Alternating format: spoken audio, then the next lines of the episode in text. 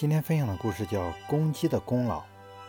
农场养了一只雄伟壮硕的公鸡，每天它都会准时报晓。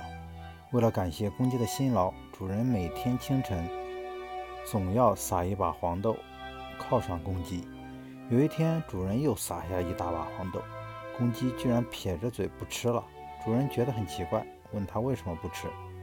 公鸡抬着头，高傲地说：“你不能老是让我吃这些便宜货。”天是我较量的，没有我，你耕种就会迟到，就会延误最好的时机，就会没有收获。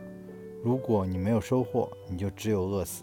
换句话说，我是你的救命恩人，你应该把最好的东西给我吃。主人没有争辩。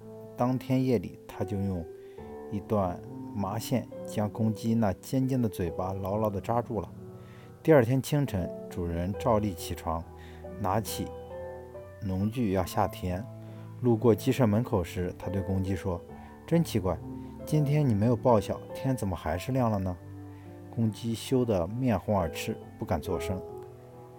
一个好汉三人帮，一个篱笆三个桩。在任何时候，千万不要忽视别人的付出与帮助，否则你的路只会越走越窄。